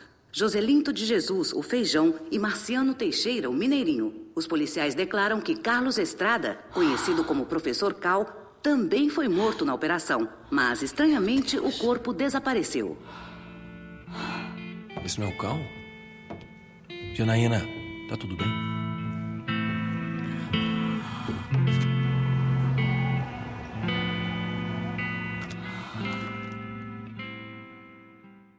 Nós temos aí um salto até 2096. E aí é. a previsão de é, a futurologia do, do autor, né? Sim, que é uma, é uma reflexão muito séria sobre o presente, né? Exato. Um mundo em que a água é privatizada. Sim. O problema sério do mundo é a água. E a gente já está observando isso em vários locais. Mesmo a gente tendo um monte de água doce disponível, tá faltando água no Brasil. Sim. Existe essa possibilidade grande. Eu já ouvi, não vou me lembrar quem, mas uma declaração na internet, ou uma figura, um figurão, um grande capitalista dizendo que a água não é um direito irrevogável do homem. Todo, nem todo mundo tem direito à água. A água tinha que ser privatizada e controlada. não, não, duvido que isso vai acontecer. Que se, que se crie diversos tipos de água, qualidades diferentes de água e seja comercializado, claro. Já tem essas águas gourmets? Sim, que é o raio gourmetizador né? da água, né? É, o raio gourmetizador. água é água, porra. É, é, o direito, é o direito do é, homem universal, mundo, né? Isso mundo Rio de Janeiro, 2096, que aí começa até mostra uma nave entrando no rio, né? Fala, você está chegando em uma das cidades mais seguras do mundo. Rio Sim. de Janeiro, comendada pelas milícias particulares, né? Particulares. Isso é tapa mesmo, né? Na, até inclusive na situação política do Rio de Janeiro, né? Que até Exato. o. É no caso, é, não foi provavelmente roteiro escrito antes das, das UPPs, mas também é um, é um problema, né? Mas é um mundo no qual quem manda são as corporações. É um cenário até cyberpunk, eu diria é, assim. Exatamente, bem cyberpunk. E o Beguar já. Na pele de JC, de João Carlos. Não, Mas João. Cândido. João Cândido, é João Cândido, verdade. Uma desculpa. referência aí ao marinheiro, né? Que Sim. Uma revolta lá no Sim, século verdade. XX, por exemplo. É. é verdade, João Cândido, desculpa, João mas Cândido. fica como JC, né? JC. Porque é... é um mundo cyberpunk, ninguém fala o nome completo. É verdade. e você tem lá o Cristo sem um braço, né? Sem um braço. Que você tem o, o CAT, né? Que é o Comando Água para Todos. Que seria então, dessa vez, a luta, o grupo que luta contra a Anhangá. Exato. O João Cândido, neste momento, é um homem que se entregou ao sistema. Totalmente vendido totalmente vendido, né? Ele tá ali entre uma elite, ele é um, um, uma pessoa que é um colunista, então ele tem acesso a, a Janaína, que é uma prostituta de luxo, uhum. que ela tá num bordel, a primeira, quando eles se reencontram, ela tá num bordel, eles se encontram romanticamente, pagando por ela, mas e aí, então, é a grande virada, né? O grande plot aí do final do filme. Quando o JC, totalmente já rendido, entregue ao sistema, descobre, na verdade, que Janaína era uma das líderes do Comando Água para Todos e, e que ela nunca nunca tinha desistido de lutar. E que ela estava Exato. então lutando, e aí ela tem um encontro com o cara que manda no, no Brasil, vamos dizer assim, que é o presidente da Aquabras. Uhum. Né, que achei, tem água. Só como curiosidade, eu achei interessante que também ele colocou algumas coisas assim no futuro. É, é vai, sempre ele, ele, usa como recurso coisas aí. Você vê que ele é baseado no Frank Miller mesmo, Sim. porque todo momento você tem uma, um, alguém de um noticiário falando Sim, alguma coisa. Sim, né? exatamente. Né? Essa estética do Cavaleiro das Trevas mesmo, né? Exatamente. Aparece o noticiário falando. O futuro é exatamente bem Cavaleiro das Trevas. É. Influencia bastante. Exato. Então ele diz lá assim: o presidente pastor do Brasil, presidente do Brasil, pastor fulano de tal, disse que o povo deve continuar firme na sua fé em Deus para voltar a chover. É. Olha, não tá muito distante isso aí não, já tem Sim, gente já sim, querendo. Sim, né? Exatamente. A gente tem, temos um forte candidato para 2018 já aí, que é pastor. É, então é. Nada contra os pastores, que fica Sim, claro. claro, né? Isso não é uma... Mas religião e política é um problema sério, uma coisa que tem que ser muito bem pensada. Enfim. Sim. A gente tem exemplos clássicos aí, estados islâmicos da vida, É, né? é. Estados teocráticos, a democracia aí tem que ser um bem fortalecida, que nada impede também que um pastor se torne presidente da república. Sim, desde que não, não utilize o Estado, não aproprie o, de valores da religião específica a qual ele é líder é, dentro do Estado. O Estado no Brasil é laico. É, a questão do público privado, né? Você tem sua religião é privada, né? Você não tem que impor ela ao público e transformar em política de Estado. É só Sim. isso que é o meu problema. O presidente pode ser de qualquer religião. Sim, Problema exato. É, Nós concordamos nisso, Beraba, exato. Que bom. É, então, aí o nosso amigo Abeguar, né, vendo que a Janaína lutava, ele fala, foi a- aí a gente vê o crescimento, né, da Janaína, ela Sim, se torna é, a- líder do movimento, É, a Janaína é totalmente madura, né? totalmente, ela organiza uma ação super bem sucedida, que faz com que as milícias assassinem, eles sequestram o presidente da Sim. Brás, e aí eles montam um, um estratagema que a, a própria milícia assassina ao vivo na televisão Sim. o presidente da Água Brás. Dizer, já desestrutura todo o sistema, né? Lembrou o Coringa, né, naquela ação que ele faz que o Batman percebe que quem tava vestido de médico na verdade eram os terroristas, né? e aí ele faz aquela ação reversa, né? E aí vai o que a SWAT faria no Cavaleiro das Trevas 2, né? Que é o, o segundo filme do Batman, Cavaleiro das Trevas, não Cavaleiro das Trevas 2, Batman, Cavaleiro das Trevas, que vai e assassina e revelando todo o, o esquema falho que são essas milícias particulares. Exatamente. Nisso aí ele já. É, o Abe- Abeguar já se, se fortalece, né, no, no- na sua crença na luta, né? Sim. Na sua missão colocada por Munhan, invade o prédio também para ajudá-los, né? encontra Janaína, eles fogem das milícias, tomam um tiro e aí a gente volta a uma cena né, que tem a ver com a, com a cena dele lá no Brasil colonial, né? Que ele tá no Sim. alto do prédio, numa situação aparentemente sem escapatória. Sim. Ele e a Janaína, como aconteceu no começo do filme, que ele fez o primeiro voo, né, que ele estava sendo ameaçado por um uma pantera, né? Sim. E eles pulam, né, ele pede para que ela dê a mão a ele, eles pulam do, do precipício e ele voa. Né? Foi o primeiro voo que Munhan concedeu a ele. E aí mostrando que ele aprendeu depois de 600 anos a, a continuar lutando.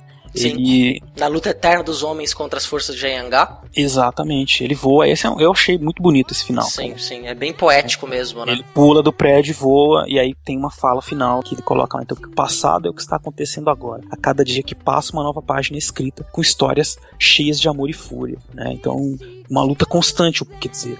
é, ele está trazendo pra gente a- essa ideia de que o- as pessoas a todo momento estão lutando.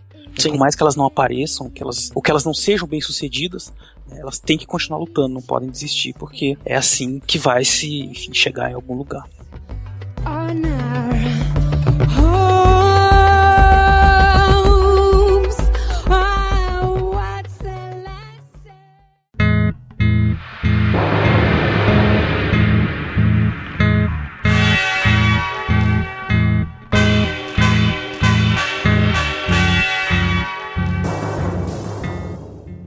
final bastante poético, ele voando, muito bonito. Aí Uhum. entra a trilha sonora, né, também, que a gente não falou muito, mas que também Sim, é muito, muito adequada. Músicas de época mescladas com umas músicas agitadas, um rock, uma coisa que dava um tom, assim, é, dinâmico para as lutas, né? E o final, maravilhosa, né? Camila Pitanga cantando uma Sim. música lindíssima. É, é de um projeto do pessoal, se não me engano, do Cérebro Eletrônico. É, é, originalmente essa música não foi gravada pela Camila Pitanga, mas é um, Uhum. é um pessoal do Cérebro Eletrônico que chamou a Leandra Leal, a Nina Miranda, a Pete, e inspirados nos quadrinhos do Milo Manara. Então tem até um contexto bem Uhum. específico e com muito erotismo, muita sensualidade. Cada uma das cantoras tira- interpreta uma canção, é um álbum maravilhoso chamado Três na Massa.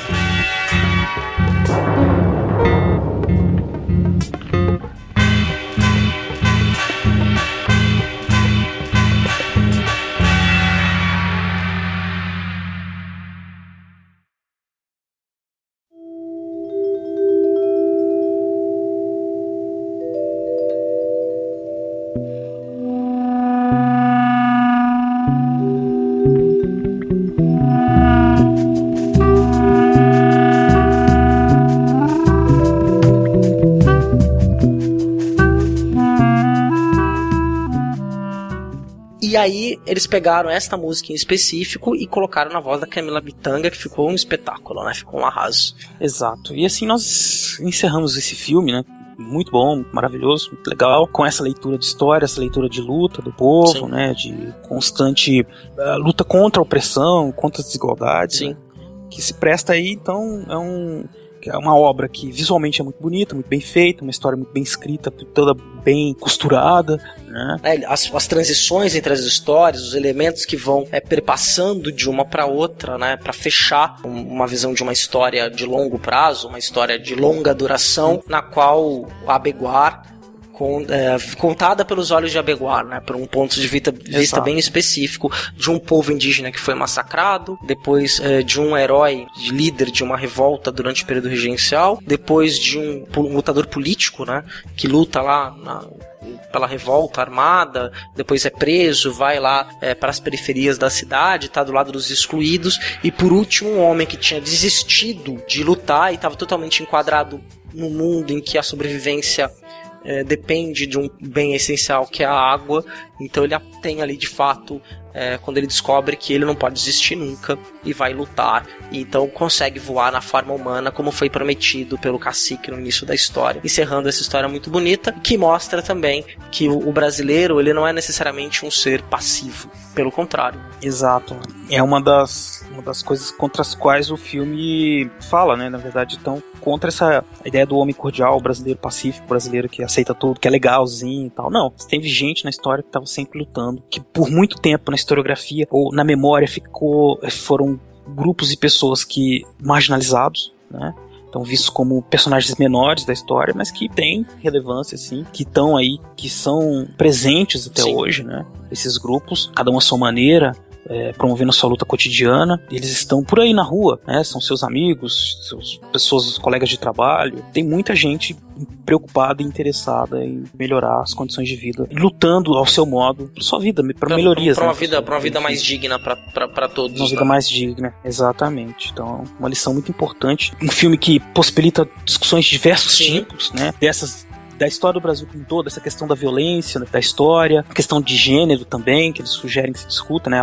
O papel da Janaína como, crescendo, como, como o papel das mulheres também que vai crescendo na história. Enfim, é, fala sobre. dá para falar muito sobre cidadania, sobre como é, encarar a realidade e como lutar pela, por melhorias. Né? Acho que é um filme que abre possibilidades para muitas muitos trabalhos Sim né, para quem, quem é professor e para quem não é, para quem busca um entretenimento de qualidade, com certeza não vai se arrepender de assistir esse filme. Ele vai suscitar em você muitas ficar instigado e vai aprender muito mais sobre a história do Brasil e, e, e enxergar a história do Brasil de outra forma, com certeza. Sim, sim, com certeza e é uma é, foi uma ótima escolha. A indicação foi do próprio Beraba, é, revelando aqui um pouco dos bastidores, né? E nós abra abracei a proposta com ele da gente fazer então um trabalho em cima desse filme. É, espero que vocês tenham, tenham gostado. Espera só um pouquinho que nós vamos para a sessão de e-mails para você saber como entrar em contato e conversar com a gente sobre esse filme, né, Beraba? Exatamente. Acho que a gente falou, como eu disse no começo, a nossa interpretação, o que a gente entendeu do filme, o que a gente achou. E agora a gente quer saber o que vocês acharam Para nós é fundamental. Então vamos lá para nossa sessão de e-mail, né?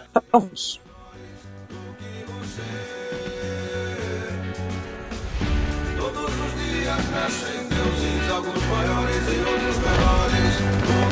Você. Esse é o alvorecer de tudo que se quer ver. Sem fazer sombra na melhor hora do sol. Eternidade duradoura com sossego então. Melhor que fique assim. Todos os dias nascem deuses, alguns maiores e outros menores do que você.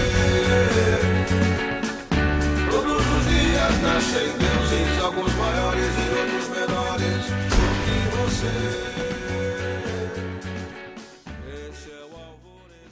Chegamos à nossa sessão de e-mails, comentários, cartinhas, manifestos e panfletos políticos. Sim, estamos aqui no final. Se você chegou até aqui agora, é a hora de saber como entrar em contato com a gente e também de saber se o que, que, nós temos a comentar aí dos seus comentários. Verdade, né? Beraba, então vamos começar falando para as pessoas como elas fazem para entrar em contato com a gente. Qual que é o nosso e-mail, Beraba? O e-mail é muito simples, é fronteirasnotempo.gmail.com Além do, do e-mail, você pode entrar em contato com a gente pelo nosso site. Como é que faz isso, Beraba? Você vai na barra de endereço, no seu navegador de preferência. é, escreve www. Antigamente tinha que escrever http.com. Ah, não precisa. Não precisa mais. Então você escreve lá, fronteirasnotempo.com e pronto. Você já vai encontrar o nosso, nosso site. Exato. E lá você tem, então, no próprio post, você clica no post na qual você pegou o episódio, abre já o. Você pode deixar um comentário no post ou no topo do, do site tem um, um campo chamado contato. Você clica ali vai abrir um formulário de contato que você preenche ali rapidamente. A, a, nós agradecemos se você colocar o seu nome, a tua cidade, se quiser colocar a idade e profissão, é tudo opcional, mas é Sim. bom pra gente conhecer você. Aí o, aí nós recebemos no e-mail e nós fazemos a leitura de todos eles aqui nesse, nesta sessão. E também tem o Facebook, né, Beraba? Sim, que é o facebook.com.br fronteiras É, você vai lá, curte a nossa página. Pode. É, um- uma Exato. tradição que nós vamos adotar, que nós fizemos no episódio anterior, o 4.5, e que vai continuar existindo, é nós publicamos o episódio, divulgamos por lá também, e depois de um tempo a gente é, coloca a lista da, da- do soundtrack, né, o que rolou de fundo Uhum. do episódio. É pra você poder identificar Exato. as músicas, tudo isso. E outras Exato, coisas exato. relacionadas também ao episódio, que tá no ar, ou que, que vem o próximo episódio. Então já tem umas coisas interessantes, o conteúdo ali também para você poder acessar. Isso mesmo. É, Beraba, é, você tem algum, algum comentário aí que foi feito para ti, pra gente. Veja, ah, dezembro foi aquele mês típico, né? De correria para os professores, para muita Uhum. gente, né? Mas professor em dezembro, vira uma loucura. Nós conseguimos nos encontrar virtualmente no dia 28 de dezembro. Aham. Conversamos e fizemos o episódio 4.5, que é uma transição, né, do 4 pro 5. E por isso não recebi muitos comentários. Ah, o comentário que eu recebi informalmente foi do meu amigo Marcelo Souza, né, que ele agradeceu a gente ter comentado os comentários dele, né, ele ficou feliz. E também eh, esclareceu um pouco mais, assim, a- as críticas que ele fez, né, enfim. Uhum. Perguntou se eu tinha entendido e tudo, enfim, mas é, foi, foi, um, foi elogioso, Sim, sim. assim, ele, gostou de, de ter visto ali a participação. Basicamente foi isso, né? Você teve alguma coisa, César? Hum, tam- Estamos de férias, né? E foi uma coisa. Um episódio mais que a gente pediu desculpas, né? E, a- e pediu para as pessoas Aham. assistirem esse filme, é uma história de amor e fúria, antes de ouvir o episódio. É, não houve. Houve, ocorreram alguns compartilhamentos, né? Augusto Carvalho, Diego Pinto, Luiz Artacho, que também já mandou e-mail pra gente. E algumas pessoas ouviram que comentaram assim: ah, gostei da trilha sonora, né? Foi uma trilha sonora bem especial mesmo, que foi escolhida aí bem a dedo e que foi, um prazer escolher essa trilha sonora, mas que não houve necessariamente um feedback até esse momento que nós estamos gravando esse episódio. Exatamente. Mas se você não ouviu, Isso. ouça. Em 40 minutos só, mas a gente comenta o- a repercussão do episódio 3, que foi sobre raça e racismo, Episódio- e esclarece algumas é, episódio outras 4. coisas. Desculpa, episódio Isso. 4. né, e esclarece algumas coisas mais, né? Então, é como se fosse um. né, enfim, é Uma uma, continuação. É uma continuação interessante, quem quiser saber mais sobre a gente fala sobre alguns conceitos em história, como longa duração, que a gente até mencionou nesse episódio. Então, se você quiser saber e não ouviu o episódio anterior, vai lá, dá uma conferidinha, é rápido. Garanto que você vai gostar da trilha sonora, é um papo tranquilo. E eu preciso fazer um agradecimento ao meu amigo Edmilson Antunes Borges, que contribuiu bastante no episódio 4, divulgando em grupos específicos eh, o episódio Raça e Racismo no Brasil. Então, um grande amigo meu que tem, tem ouvido, tem feito bastante elogio e tem ajudado na divulgação também. Então, agradeço aí, valeu Edmilson, pela, pela força na divulgação. Maravilha, que bom que nós temos bons Ah, é, amigos. com certeza. Obviamente, o agradecimento ao Augusto Carvalho pelos, pelos ótimos serviços prestados e pela parceria com a gente, né, que não pode faltar. Exato, exato. E o que mais? Eu acho que é isso, né, Beraba? É isso, então a gente encerrou bem aí esse, mais esse episódio. Mês que vem estaremos de volta com mais um tema empolgante da história. Então, 2015 com o pé direito, né, Beraba? Com certeza. Promete esse é, é isso mesmo. então um abraço aí, um abraço para todos os ouvintes que ficaram até aqui com a gente. Espero que vocês tenham gostado e a gente se vê aí. Abraço, pessoal. Então, até o mês de fevereiro. Até logo. Tenho a impressão que eu te conheço há muito tempo.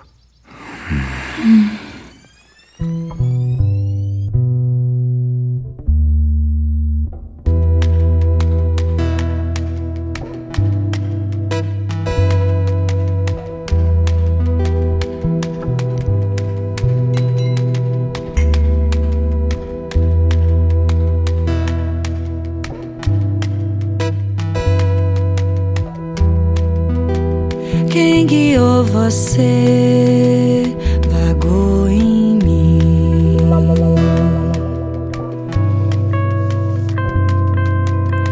Morada boa, imperiosa, magoa, magoa.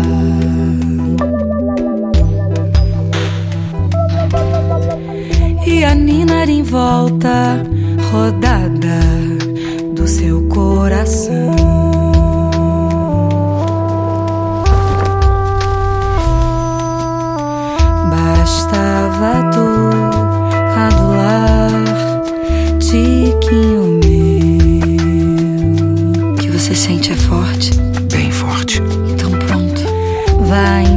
sorriso é acolhedor. Não tem querer nem céu que te guarde aqui. Serenando o pedido, não mexe. Não tem querer nem céu que te guarde aqui.